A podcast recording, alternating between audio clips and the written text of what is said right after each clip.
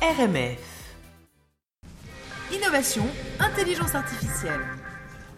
Salut Mathieu.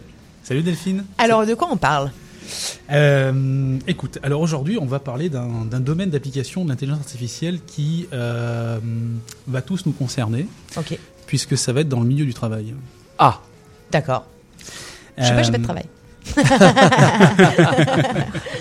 Et, et aujourd'hui, c'est un petit peu, c'est un petit peu Noël avant l'heure sur RMF, parce que nous sommes très chanceux de recevoir un, un conférencier et expert international. Euh, il est chef de la pratique RH pour le cabinet Horizon RH à Montréal, consultant formateur pour l'école des dirigeants HEC Montréal, fondateur de futurtalent.com, un, un blog internet, et il est surtout euh, à côté de moi. Mais on est ravis, on Mais est oui, ravis on est ravis de l'accueillir. On est ravis Bonjour, que vous euh, que vous nous éclairiez avec Mathieu de bah voilà de, de comment euh, comment quelles sont les révolutions qui sont en train de se passer et qui vont se passer. Tout à, tout à fait. Euh, alors Jean-Baptiste Jean-Baptiste Audrery, pardon, bonjour. Euh, je voulais aborder un sujet avec toi euh, particulier parce que on entend souvent parler de l'intelligence artificielle comme un, phénomène disruptif dans le milieu du travail et on est, quand on, on l'évoque, on évoque souvent euh, des métiers euh, qui sont facilement automatisables, euh, mais tu avais envie de nous dire pas que. automatisable comme un chauffeur de transport en commun par exemple Par exemple. Oui. comme euh, éventuellement aussi une caissière euh, comme euh, n'importe qui qui fait des gestes répétitifs effectivement Tout à fait. mais pas que Mais pas que. Non. Est-ce que tu peux nous en dire plus? Ben en fait euh, vous savez sûrement puis chacun d'entre vous l'a sûrement vécu euh, c'est pas toujours évident d'avoir un, un bon boss hein donc des fois Ouh. il nous manque oui ça t'évoque des Oui. choses Oui. bah non, mais c'est oui, ça, ça peut arriver d'avoir un mauvais boss. Ça peut arriver, ça peut arriver. eh bien, euh, les comportements de bons boss, grâce à, au- à toute la science des comportements, on sait ce que c'est qu'un bon boss. On sait ce que c'est que quelqu'un qui manage bien ses employés. Et euh, petit à petit, tranquillement, dans différentes applications, on voit apparaître des euh, fonctionnalités qui sont gérées par l'intelligence artificielle et qui viennent utiliser finalement le meilleur de la science pour euh, stimuler la motivation, pour venir chercher l'intérêt des employés, pour proposer les bons contenus de formation, comme un bon, un bon manager pourrait, vous le, pourrait le faire dans votre travail au quotidien. Ok, donc c'est en fait c'est euh, octroyer à l'intelligence artificielle la possibilité de bah, de, de fidéliser en tout cas ses, euh, ses salariés, de les de les motiver, de les incentiver, de les Exactement. Et en fait, c'est exactement là où est le problème aujourd'hui. C'est-à-dire qu'on sait que en termes d'engagement, les employés euh, vont accorder beaucoup d'importance à avoir un bon patron. Un bon patron qui va permettre de comprendre d'abord c'est quoi mes talents, c'est quoi mes forces, est-ce qu'il me reconnaît, est-ce qu'il me motive, est-ce qu'il m'écoute, est-ce qu'il me pose les bonnes questions. Et euh, toutes ces séries de petites tâches, on pourrait se dire bon ben il va peut-être y avoir une machine comme un robot cuiseur euh, sur notre euh, sur notre cuisine, notre comptoir de cuisine qui va peut-être faire ça, qui va le remplacer. C'est pas vraiment le, on va dire le robot euh, manager qui va vraiment arriver, mais on voit à travers différentes applications qui viennent chercher comment vraiment observer déjà l'employé.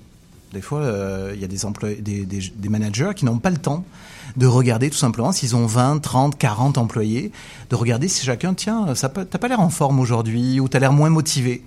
Eh bien, les systèmes peuvent être amenés à pouvoir détecter plus vite qu'un humain qui a une baisse de motivation, qui a une baisse d'intérêt, qui a moins d'énergie, qui a peut-être besoin d'un ajustement, qui a peut-être besoin de tâches plus intéressantes, ou sur des choses totalement logistiques, est-ce que l'horaire de travail que je te propose aujourd'hui te convient?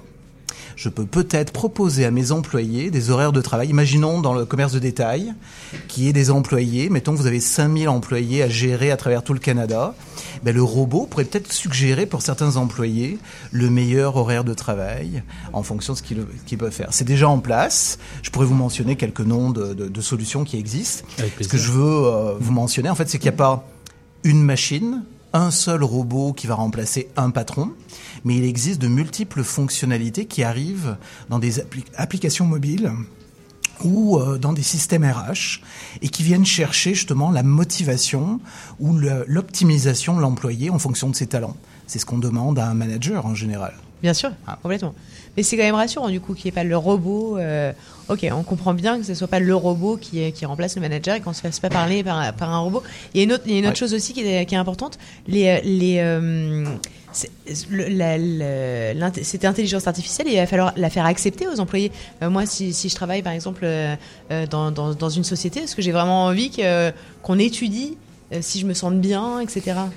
Ben, en fait, c'est là où est un petit peu l'astuce, c'est qu'aujourd'hui, il y a des applications qui, en fait, intéressent plus les employés que les patrons eux-mêmes ou que les entreprises elles-mêmes.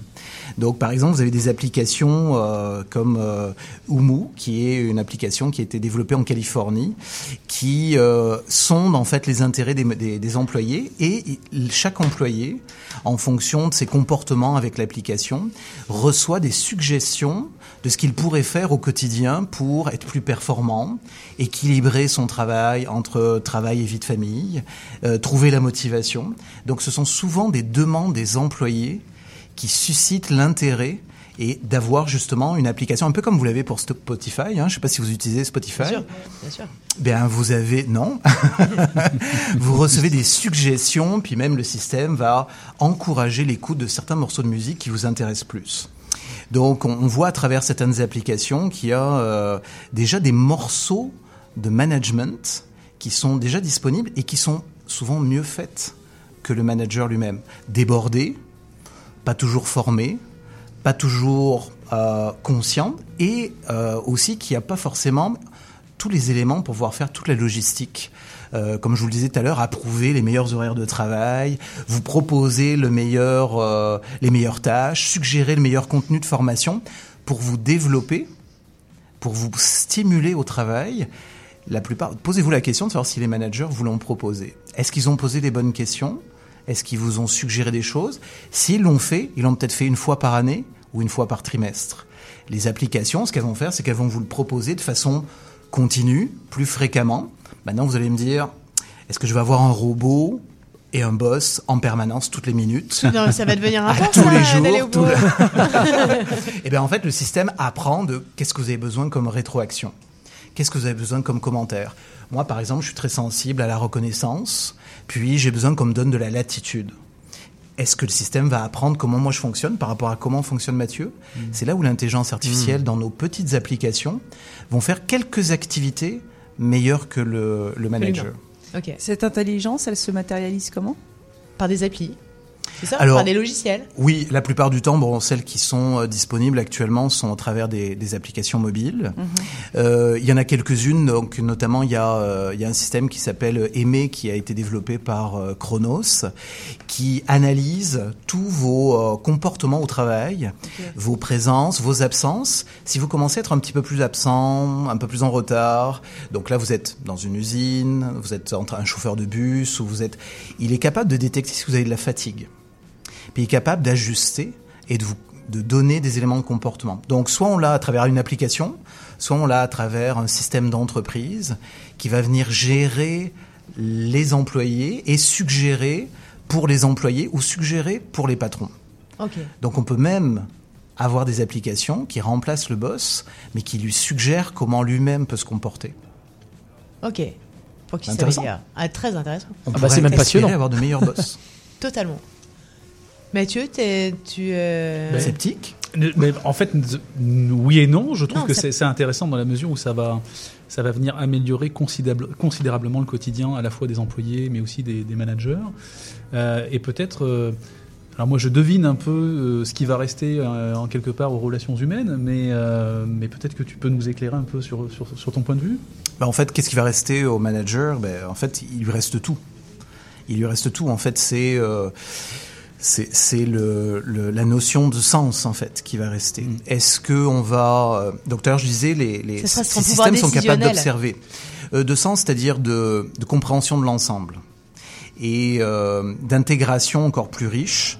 Euh, les systèmes actuels sont capables d'observer, de diagnostiquer, de recommander, mais ils sont pas capables d'intégrer, euh, mettons qu'il faut euh, gérer dans, de telle façon ou définir une stratégie, ou sont pas forcément euh, orientés pour dire c'est là-bas qu'on devrait aller.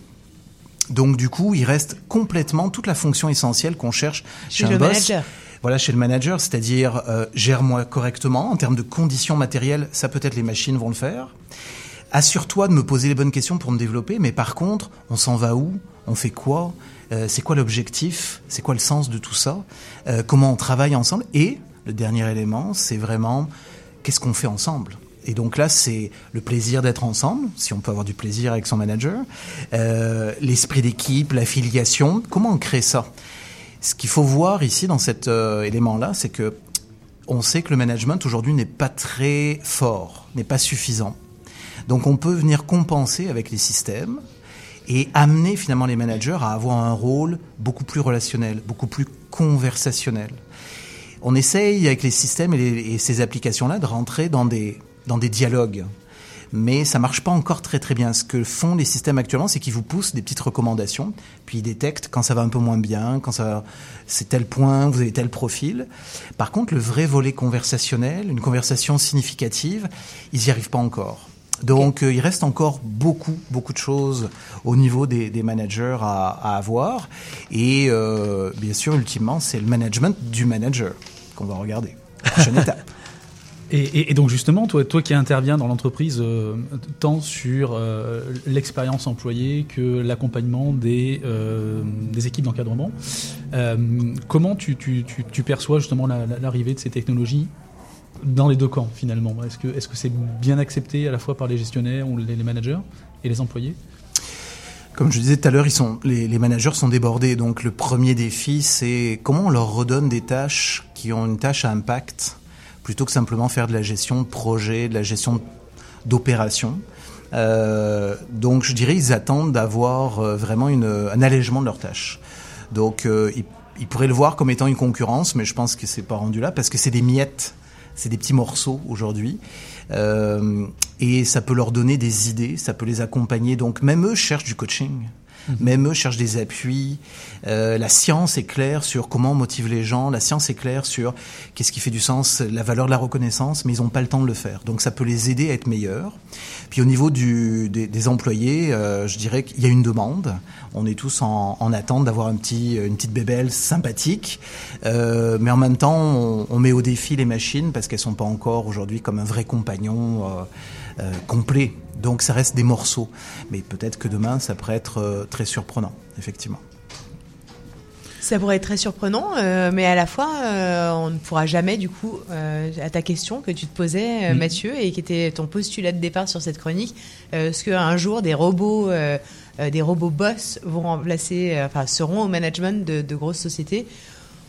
En- Pour l'instant, C'est plutôt ne- complémentaire. C'est plutôt complémentaire. Non. D'après ce que. Oui, Ah, on oui. n'est pas d'accord. Enfin, oui, oui, oui, non, mais complètement, non, mais complètement, non, parce que je, je me, je me souviens de, de la conversation qu'on avait eue avec Delphine sur ce sujet-là.